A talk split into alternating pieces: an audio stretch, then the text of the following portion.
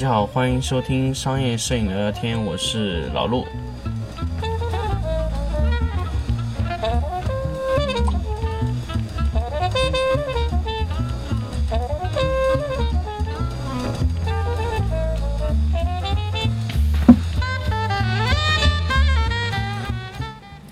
呃，欢迎大家继续来收听商业摄影聊聊天这个节目。那么，呃，在这里先预告一下啊，九月十五号老陆会在成都开一场这个呃 workshop，和金贝一起合作的一个 workshop。大家看，如果说有时间或者说方便的话，可以呃去听一下。那么如果怎么报名呢？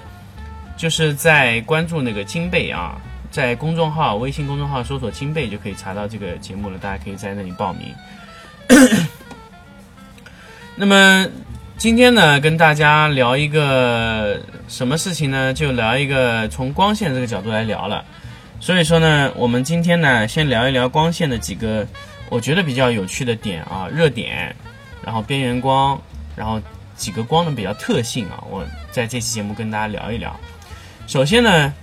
跟大家聊一聊光的特性啊，光呢，其实一个大家标准照打出来的圆形的光线打出来以后呢，是一个圆形的光。那么光中间有最亮的那个点，那个叫热点，如果英文呢叫 hot spot。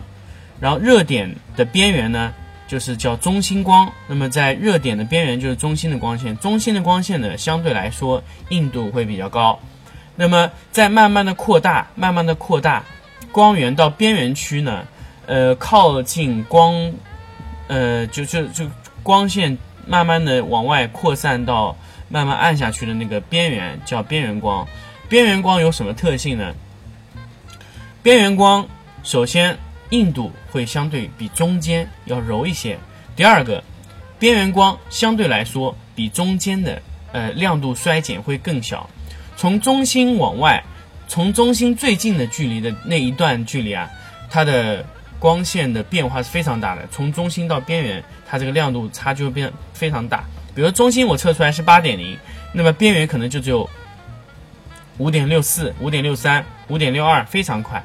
但如果在边缘的位置的话，你可能在一米一米左右的距离以内啊，它的亮度都是非常均匀的。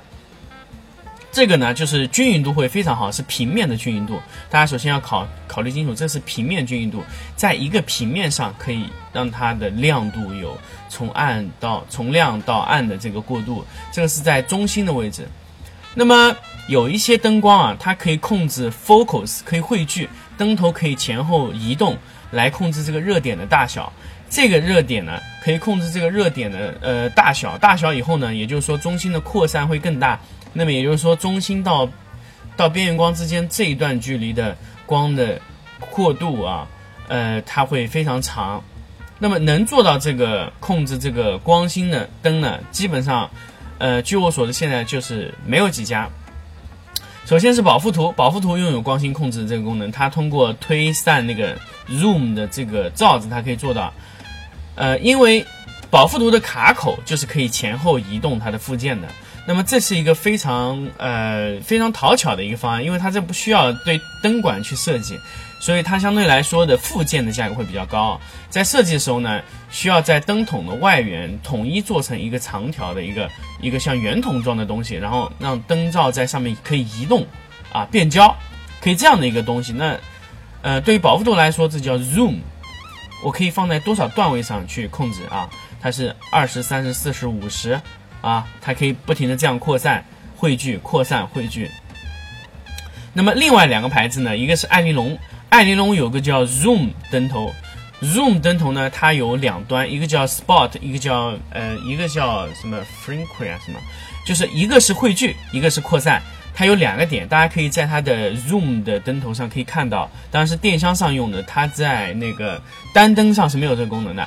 电箱上有个 Zoom 灯头，Zoom Pro、Zoom HD 有这样的灯头。这种灯头呢，它可以呃做到汇聚、扩散，可以把中心的热点啊扩散的比较开啊。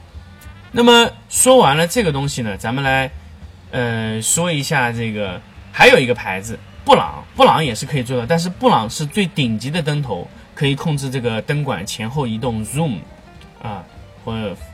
前后的移动这个东西。那么说完了这个以后呢，咱们来聊一聊这个叫，呃，首先光的这个热点效应给它说完以后，咱们来说第二个点，它直接接着就是一个光声。光声刚才说了，在一个平面内光的过渡啊，这个就是一个，呃，可以说是一个过渡的一个平面控制。那么这个其实非常简单，就是仅仅就是一个呃热点的控制。啊，这个就非常好弄。那热点通过控制这个 zoom 这个东西就可以。当然，不同的不同的附件，它的 zoom，呃，它的那个热点效果是不一样的。大家可以去看不同的呃附件装上去，比如大罩子、小罩子，效果是不一样的。但基本来说，如果你的罩子比较短、比较小，你的热点就会比较小；如果你的罩子比较长、比较宽，啊，那你的热点就会非常大。但是这个热点还是存在的，你要通过调整这个热点啊，只能通过这个灯管的前后移动去调整到一个你比较理想的这个热点效果。如果你的一个灯罩装上去以后，中间那个最亮点是非常小的一个点，而且非常集中的，我告诉你，这个罩子不太好。首先它的汇聚就没有设计好。艾玲珑大部分的罩子装完，如果不进行灯管控制的话，照出来就是这样的，中间一个点特别特别亮，然后边上就很暗，说明它的罩子的反射不够。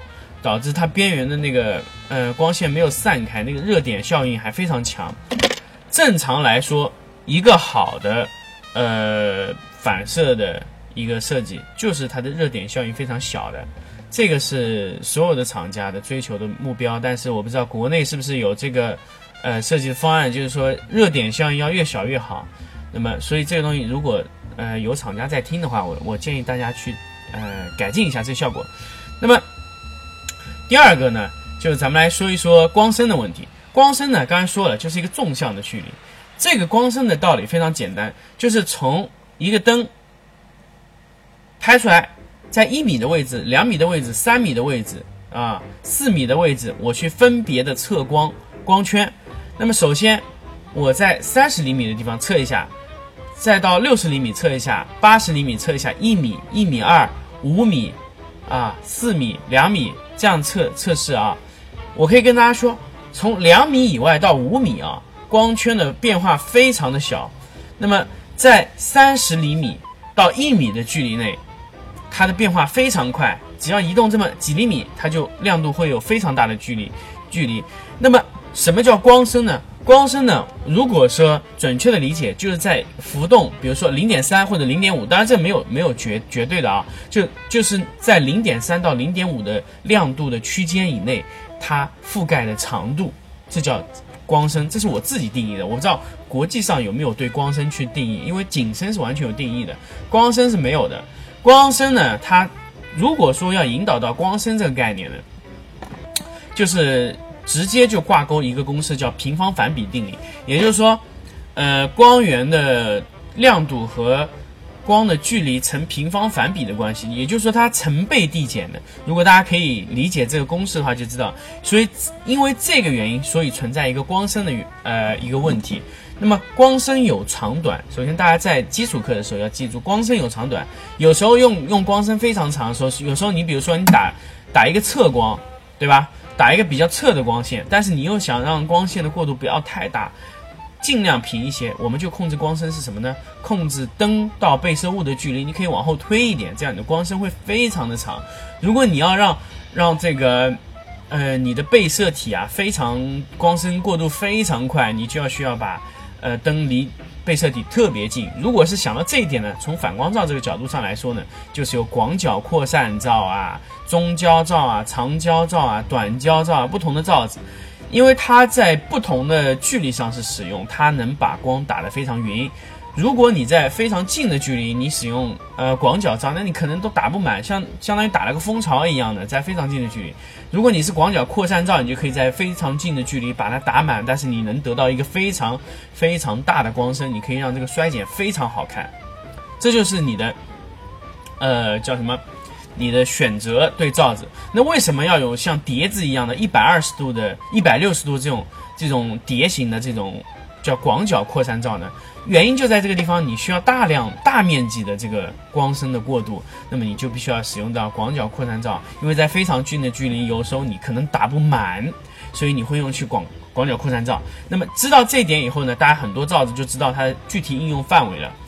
那么说完了这个光深的问题呢，接下来我跟大家说一下影子的问题。影子其实很有趣，影子呢，你说说的细也有很多，说的不细也有很多。首先。影子有形状，我可以跟大家讲，影子有长和宽两个形状。如果是圆形，为什么大家喜欢用圆形的灯呃反光罩，而不是方的呢？大家有没有想过这个问题？因为圆形是在每一个位置上都是等距离的，等距离的话呢，也就是说，嗯，灯罩的上沿、下沿、左沿和右沿的硬度是一样的，因为它的形状是一样的。从这个地方，影子就首先牵涉到一个光源的形状问题。光源的形状很多很多的教程是不会去讲光源的形状，为什么我们有时候要用到方形柔光箱？为什么我们有时候要用到八角形的柔光箱？为什么会这样的情况？那么首先我跟大家来说，八角形柔光箱啊，其实就是为了模拟我刚才说的这个呃光源的形状做成圆的，甚至有十六角、三十二角、六十四角各种各样的形状，它就是为了把这个柔光箱做的非常的圆。那为什么要做的这么圆呢？因为它要一个非常大的扩散的面，扩散面呢是个圆形，导致我的影子在每一个方向上它都是非常一致的柔度。那么这个时候你需要需需就需要用到这种圆形的柔光箱。那么圆形的柔光箱的好处呢，也就跟大家说，就是在每一点都是一样的，包括眼神。以前我们大家理解是，哎，远神光非常好啊。那么光源的形状大家知道吗？光源越小啊，光源越窄越小，它的硬度越高；光源越宽越大，光源的硬度就越越软，对吧？那么光源有一个相对硬度概念，如果我把光源推得特别近，那么它就相对这个物体来说特别大，特别大以后呢，它就很柔和，那么它的影子会非常弱。但是推进刚才提到第一点，它有光深问题，它光深会非常短。但是光深呢，后面又有一个概念，后面有个叫半影的概念，我们到后面再讲。首先，光灯灯推的离人非常近的情况下，光深是非常短的，可能就是人身上的照亮，然后背景全是黑的，这个是完全可以利用光深定理去做出来的。如果你把光源靠的离人绝对的近啊，这是第一点。第二点，呃，光源我刚才跟大家说过，它越近会越柔和，那么。方形柔光箱，首先我告诉大家，它每一条边的长度如果不一样的话，啊，它的硬度是不一样的。首先，如果是个条形，那么在竖向的方向上会非常柔和。从人的上下半面，它的影子那一个横向的方向，全是非常柔和的。但是因为它的呃纵向条形柔光纵向方方向非常长，就是它的纵向的方向上的影子非常柔和，但是它横向的非常短。它在横向的时候就会非常硬，所以你在拍摄的时候，你可以看它的鼻影，它鼻影有一半是软，一半是，呃硬的啊，两侧硬度是不一样的。那这个呢，也不能说是好处，也不能说是坏处，因为有时候呢，你可以控制它想在任何地方上硬，比如说，你想做一道切线。但是又希望光源在横向的位置非常均匀，那么这个时候你用条形柔光箱，你可以在墙壁上去通过黑板啊遮挡物，可以把这个影子压得非常匀这条线，但是你又可以保证到你的光源横向的宽度的柔和度，这个是，呃，这个就是呃。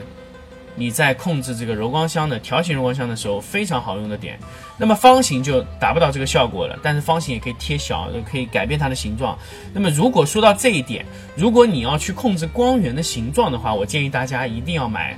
方形的柔光箱，但是如果你只是追求一个非常非常非常柔和的效果，其实我不太建议大家买方形柔光箱，因为方形柔光箱无论你怎么用，哪怕是正方形的柔光箱，如果你横过来用，不是离正面的打过去的话，呃，稍微有一些菱形，相对来说，那它在某一个角度上的硬度也是不一样的。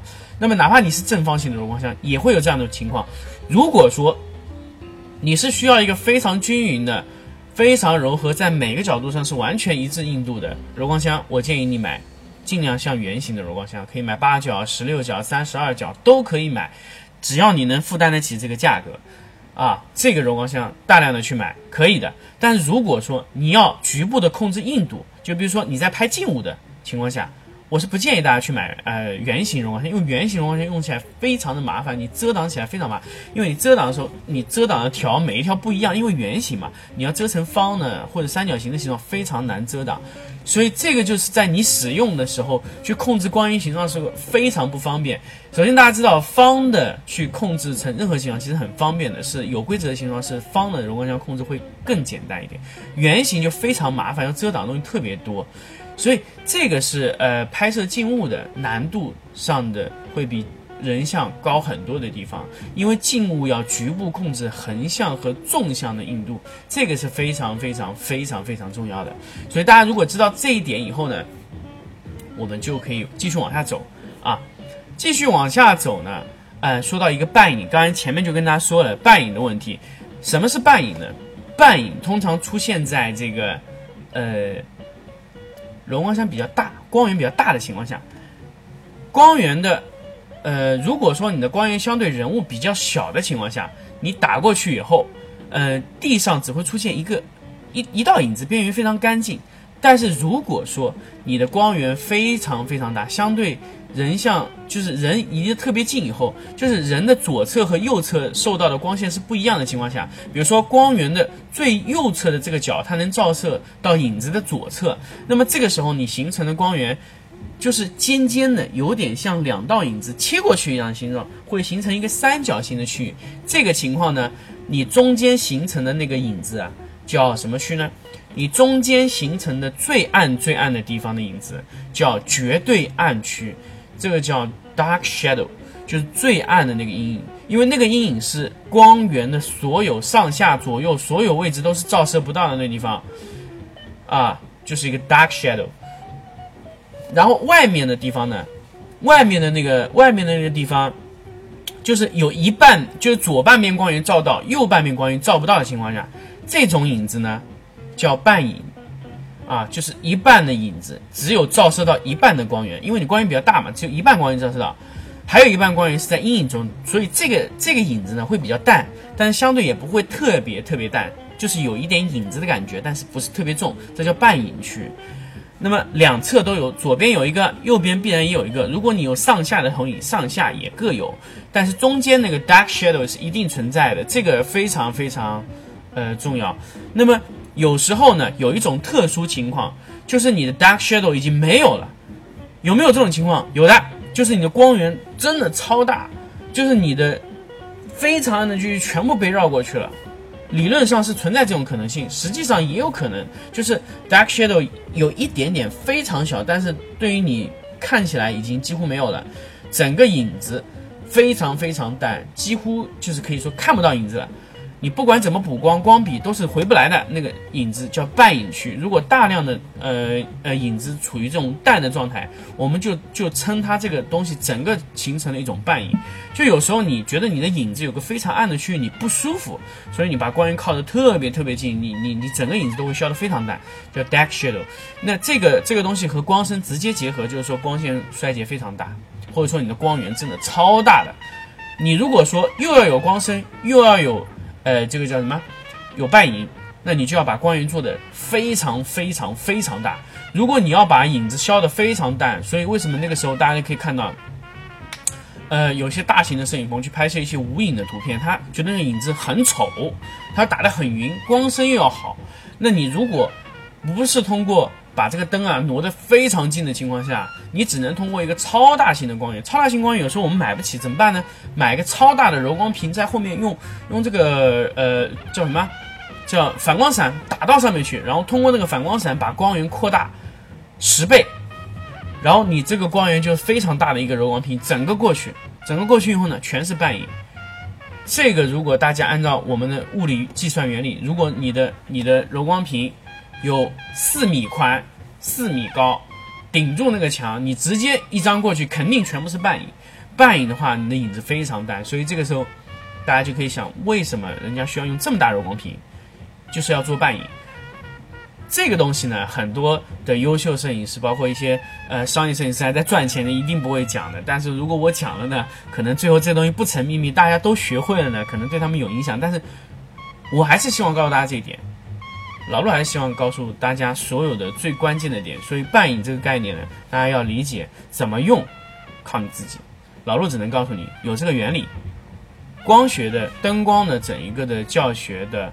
呃，课程里面，老陆只能告诉你有这种东西，有这种技术，但是具体要怎么用，你自己来。我只能告诉你原理，好吧？那么说完半影，其实灯光的大部分的东西已经说完了。什么光质，怎么调软硬啊，这些东西完全我觉得不是技术问题，是一个实操问题。所以我们后面在实操的问题上，我会在柔光屏这个环节里面去做。千万不要来问老陆，哎，软光硬光是什么东西啊？这个实在太简单了，去看影子的边缘。啊，呃，edge edge of the shadow，边缘的影子的硬度完全可以看出来影子的硬度，而且不不是说，呃，不是说看光比，有些朋友跟我说，哎，光比很小就很柔，不对，光比很小也可以很硬，你要看影子的边缘。光比和光质，我在第一期节目说，大家跟大家说，千万不要搞混，光质是光质，光比是光比，你可以把光做的非常硬。